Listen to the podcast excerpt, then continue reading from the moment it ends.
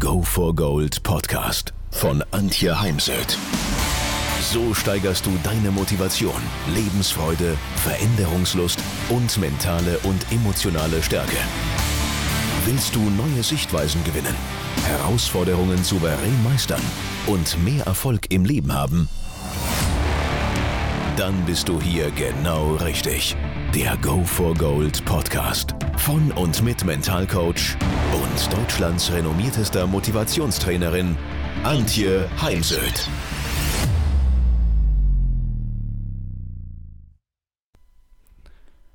Heute soll es mal darum gehen, woran ich einen eher mental schwachen Sportler, Sportlerin oder gar Trainer erkenne und daraus könnt ihr dann für euch ableiten, an welcher Stelle dürft ihr ansetzen, fühlt ihr euch ein bisschen erwischt, ertappt.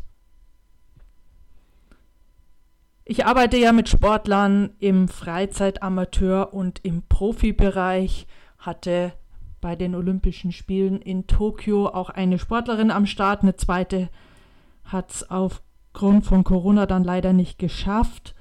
Daher der erste Punkt gilt jetzt eher den Freizeit- und Amateursportlern. Das ist das Thema Bequemlichkeit, Faulheit. Ich habe ja auch immer wieder junge Sportler, Jugendliche, die große Ziele haben, zum Beispiel Basketball, wollen in die Nationalmannschaft, die im, in ihrem Verband tun, in ihrem Verein, in ihrer Mannschaft mehr tun müssen, alleine morgens, abends, wann immer es in den Tagesablauf reinpasst. Vor allem eben noch mehr Konditionstraining, Koordinationstraining, Athletik, eventuell auch eben das Thema mentale Stärke. Und wer dafür dann eben die nötige, den nötigen Fleiß, das, den nötigen Einsatz nicht aufbringt, der sollte sich gut überlegen, ob er auch weiterhin das Ziel Profisport verfolgen möchte. Denn es ist ja auch frustrierend, wenn man dann immer hinterher schwimmt, golft, reitet, wie auch immer. Auch der nächste Punkt ähm, ist jetzt eher Thema Freizeit und Amateursportler, wobei ich schon auch Profisportler bei mir hatte, die eben keine klar, eben keine klar formulierten, aktiven, positiven Ziele hatten, die irgendwo auf einem Zettel stehen und dieser Zettel hängt an Stellen, wo ich immer wieder an meine Ziele erinnert werde. Daher setze dir Handlungsziele versus Ergebnisziele. Ich weiß natürlich, wollen Sportler aufs Podest und ich habe jetzt gerade jemand Weltmeisterschaft. Sie möchte bei der nächsten Weltmeisterschaft die Silbermedaille. Spannenderweise nicht die Goldmedaille, sondern die Silbermedaille. Und da finde ich es aber ganz, ganz wichtig, dass man dann eben auch noch ein Handlungsziel davor, dazu formuliert. Was muss ich jetzt in den nächsten Monaten tun? Worauf achten? Was trainieren? Wo besser werden? Damit ich dann die Silbermedaille am Tag X umhängen kann. Denn das, Ergebnis, denn das Ergebnis ist ein Frustziel, das kann ich nur bedingt beeinflussen. Handlungs- und Prozessziele kann ich beeinflussen. Denn vergesst bitte nie, Glück ist immer auch mit dabei im Sport. Ich habe heute in der Zeitung ein langes Interview gelesen zum Thema Olympische Spiele.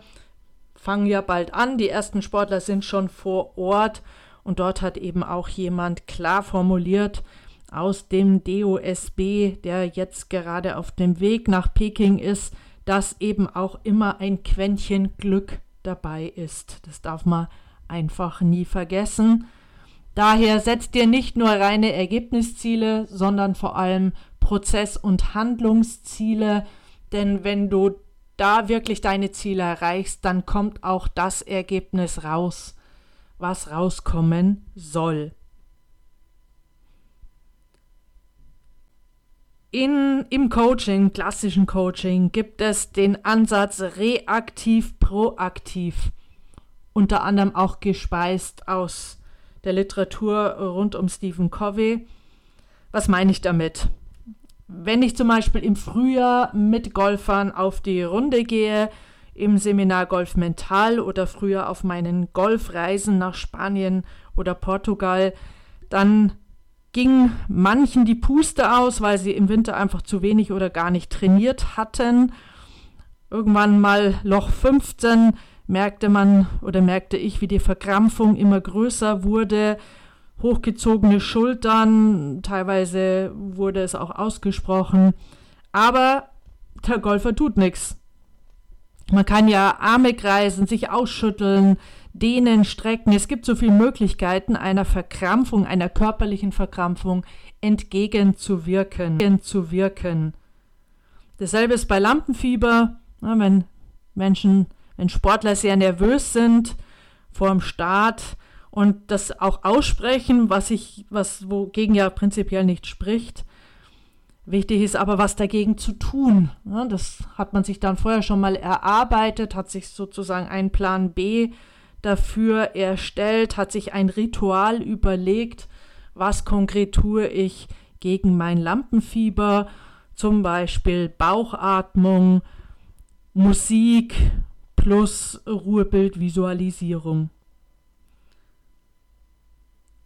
Also, bist du eher der in dem Moment proaktive Typ oder gehörst du eben auch zu denen, die sich sozusagen in, sein, in ihr Schicksal geben, statt eben etwas zu tun? Und mal ganz ehrlich, was gibt dir ein besseres Gefühl? Aktiv sein oder passiv sein? Es geht, kannst es reaktiv auch mit Passivität übersetzen. Für mich ein großes Thema ist dieser Ergebnisfokus. Ich habe schon angesprochen, dass mir äh, viel zu sehr aufs Ergebnis geschaut wird und weniger auf den Weg dahin. Und das erzählen mir auch viele Top-Sportler, wenn ich da immer mitzähle auf dem Golfplatz, meinen Score und am vorletzten Loch, ah, super, ich bin auf Siegeskurs dann geht gar nichts mehr. Ne? Weil dann verkrampft man sich, der Druck wird größer und statt dann wirklich den Sieg mit nach Hause zu nehmen, baut man ab. Und daher jedes Loch für sich spielen, jeden Schlag für sich, jeden Torschuss für sich, jeden Schwimmzug. Man kann das auf jede Sportart übertragen. Nicht im Kopf schon, wenn man gut liegt, überlegen, wenn nicht im Kopf schon, wenn man gut liegt, überlegen, wenn ich so weitermache, dann gewinne ich oder dann komme ich aufs Podest, weil überleg dir die möglichen Auswirkungen, Konsequenzen und das ist meistens Druck. Und viele können ja mit Druck eben nicht umgehen oder es nicht in Leistung umwandeln. Und daher, der Wettbewerb ist sozusagen erst fertig, erledigt, wenn du im Ziel bist, hinter der Ziellinie. Und dann kannst du mal auf die Tafel schielen und schauen, was jetzt dabei rausgekommen ist. Zudem, wenn man im Kopf dann abdriftet, ist man oftmals auch für einen Moment abgelenkt, übersieht dann eine Welle und zack, liegt man zum Beispiel im Schnee. Mental schwache Sportler können sich keine Hilfe holen und ohne Hilfe kommen wir halt nicht weiter. Ich meine, im Profisport hat jeder Einzelsportler ein Team um sich herum, einen Psychologen, es gibt einen Co-Trainer, einen Heimtrainer, jemand, der mich unterstützt bei der Orga und so weiter. Und doch, gerade wenn ich eben merke, ich kann mit Lampenfieber nicht umgehen, dann sollte ich mir eben mal Hilfe holen. Das muss jetzt nicht immer gleich der Sportpsychologe oder Sportmental Coach sein. Das kann ja zum Beispiel auch ein Kollege sein oder ein alter Hase, der als Trainer weiter im Verband arbeitet oder im Verein, aber selbst nicht mehr startet. Auf ihn zugehen, fragen, du, wie hast du das denn eigentlich damals äh, gemacht mit diesem Lampenfieber, Nervosität. Wie bist du damit umgegangen? Hast du Tipps für mich diesbezüglich? Denn dann kann man sich so manche Ehrenrunde sparen. Dann mache deinen Selbstwert nie davon abhängig, was andere über dich sagen und denken, über dich sagen und denken. Mach, es, mach deinen Selbstwert nie abhängig von deiner Leistung, sondern es geht vielmehr immer wieder darum, aus den Niederlagen zu lernen, sie sauber zu analysieren, ohne die Schuld anderen in die Schuhe zu schieben. denn auch daran erkenne ich eher mental schwache Sportler und Trainer, denn immer dann, wenn jemand anderen, dem Schnee, den Umständen, dem Wetter die Schuld in die Schuhe schiebt, dann hm, leite ich tendenziell daraus ab, dass jemand nicht lernen möchte. Also mache deinen Selbstwert, dein Selbstvertrauen nicht davon abhängig, wie viele Tore du geschossen hast und ob dann jemand nachher kam und dir auf die Schulter geklopft hat, dich gelobt hat, dir ein Kompliment gemacht hat, sondern analysiere deine Leistungen und es geht ja letztendlich darum, aus jedem Training, aus jedem Wettkampf wieder zu lernen. Denn Sport oder auch das Berufsleben ist ein lebenslanges Lernen. Und da sind wir dann auch schon beim nächsten Thema, den, dem Umgang mit sozialen Medien. Mich fragen ja auch immer wieder die jungen Sportler und auch Top-Sportler danach, wie sie damit umgehen sollen, was sie wo posten sollen, ob sie zum Beispiel auch Verletzungen posten sollen oder die eher unter den Tisch fallen lassen sollen. Für mich gehört es dazu, zu einem Sportlerleben. Martin Keimer hat mal, unser, einer unserer besten deutschen Golfer, hat mal gesagt, es macht mir halt schon was aus, was andere über mich da in den sozialen Medien schreiben. Und ich sehe das jetzt gerade, Zverev hat bei den Australian Open verloren, ist ausgeschieden, wie da mit ihm in den sozialen Medien umge umgegangen wird ja, der wird es nie schaffen, der wird nie einen Grand Slam gewinnen. Hallo, er ist Weltrangliste Nummer drei, er ist ein, ein noch relativ junger Sportler. Ich glaube an ihn und auch für ihn wird es eines Tages aufgehen. Das wurmt ihn ja selbst. Ich, ja, ich habe ihn auch selten so schlecht spielen sehen, aber ich weiß auch viel zu wenig von außen, um beurteilen zu können, was passiert ist. Ich glaube, er weiß es derzeit selbst noch nicht, wird es hoffentlich für sich rausfinden. Und wenn man das jetzt eben rein, sich reinzieht, äh, sich das alles ähm, anliest, dann macht es was mit einem. Daher, wenn du zu diesem Typ Menschen gehörst, dann lass dein Sportmanagement, deine sozialen Medien betreuen, lesen, antworten und halte dich selbst zurück, halte dich eher raus. Und ich habe mal irgendwo gelesen, dass 2014 bei der Fußball-Weltmeisterschaft in Brasilien die Fans meinen zum Beispiel zur Aufstellung von Philipp Lahm, ob er auf der richtigen Position aufgestellt ist oder nicht. Er hat seine Entscheidung nicht aufgrund der sozialen Netzwerke getroffen, wie einige behauptet haben, sondern natürlich aufgrund des Austauschs mit Spielern, weil er hat auch Spieler damals gefragt und seinen Beratern und natürlich auch aufgrund seiner eigenen Erfahrung. Generell ist halt das Thema Handykonsum ein großes Thema auch sicher mehr im Amateur- und Freizeitbereich. Ich frage schon ganz gern mal provokant, was ist jetzt gerade wichtiger? Dein Handy und das Foto, was du für die sozialen Medien brauchst, oder eben der Fokus auf den Wettkampf, der gleich beginnt, der Erfolg. Und das eine schließt schon manchmal das andere aus, denn Ablenkung ist halt mal der größte Konzentrationskiller und daher ist wichtig, ähm, auch wenn du jetzt eben Killer, und da ist wichtig, ähm, auch wenn du jetzt eben dich aufwärmst und merkst dann, da vibriert in der Hosentasche, dann will man ja wissen, was hat da wer geschrieben und ist dann abgelenkt. Daher empfehle ich immer, lass es im Hotel, ähm, im Safe und äh, alles, was du da so an Apps drauf hast und eventuell brauchst, äh, such dafür andere Lösungen, außer du kannst eben gut damit umgehen. Aber ich beobachte da halt eher andere Dinge. Ich weiß auch, dass man im Kinder- und Jugendsport oft den Jugendlichen die Handys abnimmt. Zum Beispiel bei der Europameisterschaft im Tischtennis ist schon ein paar Jahre her. Aber damit sie sich eben nicht ablenken lassen, sondern auf ihre eigene Leistung und die Teamleistung konzentrieren.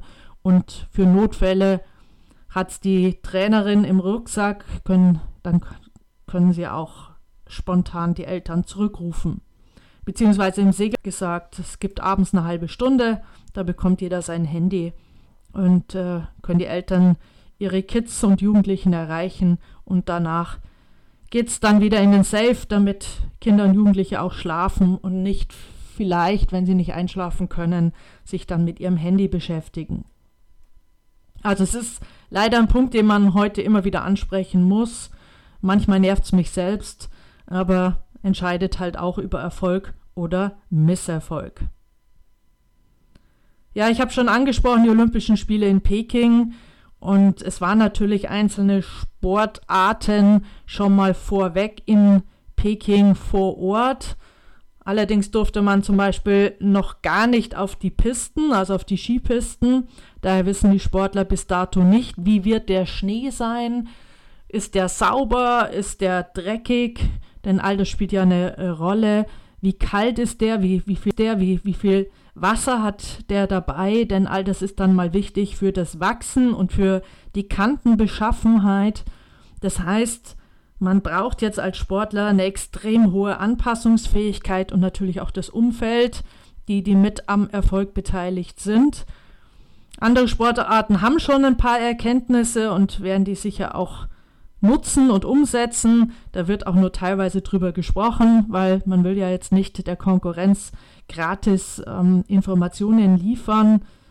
Aber es geht natürlich auch um so Dinge wie der Start verschiebt sich, zum Beispiel in der Reiterei oder beim, beim Golfsport, weil gerade ein Gewitter über den Platz zieht und alles unterbrochen werden muss. Wie gehe ich dann mit der Startverschiebung um? Oder in Corona-Zeiten haben viele Turniere gar nicht stattgefunden.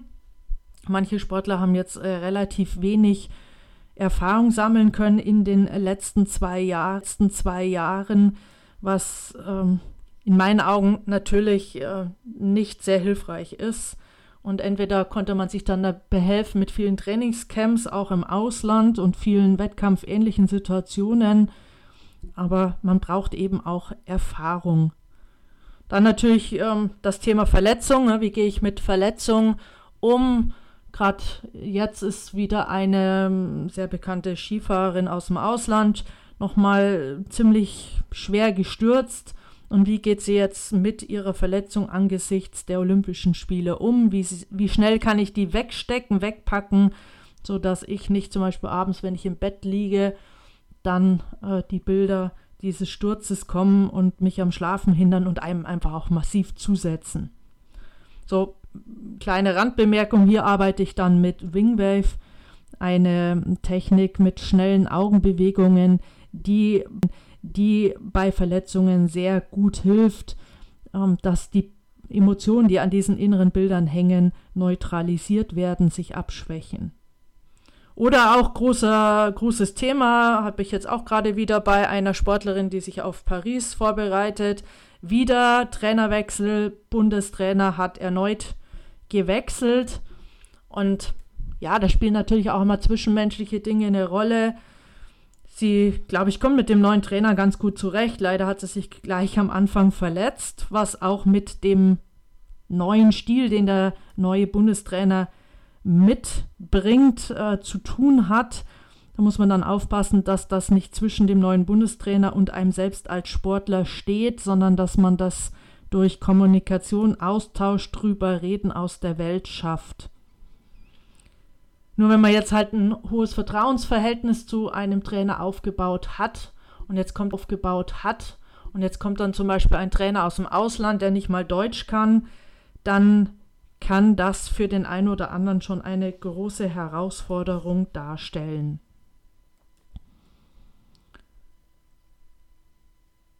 ja, noch so zwei Punkte. Das ähm, sich anpassen hat natürlich auch zu tun mit Umgang mit Veränderungen, Veränderungen auch von Reglement, Veränderungen von Ausrüstung, dass man äh, Dinge, die man die letzten Jahre dabei hatte, jetzt nicht mehr nutzen darf oder eben nur noch in Abwandlung. Also das, was auch die Wirtschaft, was jeden von uns gerade betrifft, bezüglich äh, zum Beispiel Klima oder auch digitales, äh, also viel mehr digitale Meetings, Homeoffice, andere Tagesstruktur. Das äh, gilt natürlich auch für den Sport und für die Trainer. Daher auch das immer ein spannender Punkt. Wie gehen Sportsportler damit um? Mental schwache Sportler werden dann eher sagen, kann nicht immer alles so bleiben, wie es immer schon war. Nein, das kann es nicht, sondern gehen eben neugierig und offen auf Veränderung zu. Und je schneller ihnen das gelingt, umso besser. Ja, und ein letzter Punkt für heute ist das Thema, ich war vor drei Jahren mit einer Reiterin unterwegs und äh, sie hat für ihre Pferde einen großen LKW. Sie sitzt im LKW im, im Wohnzimmer, Gänsefüßchen, Stunde vor dem Start und ich frage sie so, hey, was schaust du denn dir da gerade auf dem Tablet an? Naja, ähm, den schlechten Ritt von heute Vormittag, damit ich dieselben Fehler nicht wieder mache. Ja, das würde ich jetzt eben nicht tun, eine Stunde vor dem Start, sondern da würde ich mich äh, viel mehr erinnern an Erfolgserlebnisse, an gute Ritte in ihrem Fall, in ihrem Fall an das, wie ich reiten möchte, also eher ein Zielbild im Kopf haben, als mir jetzt äh, ja fehlerbehaftete Ritte ins Gedächtnis zu rufen, denn die Gefahr ist groß, dass ich das nicht abschütteln kann und mein innerer Mitarbeiter dann genau diese Bilder, diese fehlerbehafteten Bilder umsetzt, statt das, was ich doch eigentlich möchte. Davon abgesehen bin ich der Meinung, negative Wettkämpfe oder Trainings sollte man analysieren und dann auf dem Tablet auch löschen. Die muss man sich ja nicht immer und immer wieder ansehen. Und stattdessen viel, viel mehr eine Erfolgsgalerie dabei zu haben, damit ich mich eben über positive Bilder mit einer Musik, die dich motiviert und pusht, hinterlegt, dass ich die dann für mich in der Vorbereitung auf einen Wettkampf ja mir immer wieder anschauen kann und mich mit Hilfe der Bilder daran erinnern, erinnern kann, was ich schon alles erreicht habe und was ich kann. Ja, am Ende jetzt ein Hinweis. Ähm, es gibt natürlich die Möglichkeit bei mir Einzelcoaching zu buchen. Es gibt einen Online-Kurs Sport-Mentaltraining, der auch immer wieder ergänzt wird. Es gibt eine Ausbildung zum Sport, einen Mental Coach. Da treffe ich dann immer wieder Sportler, die eben auch nach der aktiven Laufbahn dann all ihr Wissen weitergeben wollen, ergänzt, erweitert um den Bereich Mentaltraining, das dann eben auch auf professionelle Beine stellen wollen, weil ja, sie bringen ja schon eine Menge Erfahrung auch im mentalen Bereich mit, aber um es dann als Mental Coach weiterzugeben, braucht es sicher noch mehr. Ja, ich freue mich auf deinen Anruf, deine Kontaktaufnahme oder auch deine Anmeldung zum Sport Mental Coach und Jetzt hab viel Spaß. Ist auch so etwas, was ne, ich erlebe ganz oft, dass Sportler zum Lachen in den Keller gehen. Und andersrum hört man immer wieder, zum Beispiel bei unserer Skifahrerin Weidle. Sie hatte jetzt schon ganz gute Ergebnisse diese Saison. Und äh, in einem Bericht habe ich dann gelesen, dass sie das eben auch darauf zurückführt, dass sie wieder Spaß am Sport hat. Denn Spaß entspannt und ähm, daher vergiss nie, aus welchen Gründen du dich auch für den Wenn ihr mehr wissen wollt, dann geht auf www.heimsöd-academy.com bzw. www.antje-heimsöd.com. Dort findet ihr auf den Blogs viele spannende Artikel zu den Themen Motivation, Erfolg, mentale Stärke und Frauenpower. Und viele weitere Unternehmertipps. Denkt immer daran, wer will, findet Wege. Wer nicht will, findet Gründe. Ciao und bis bald, eure Antje Heimsöd.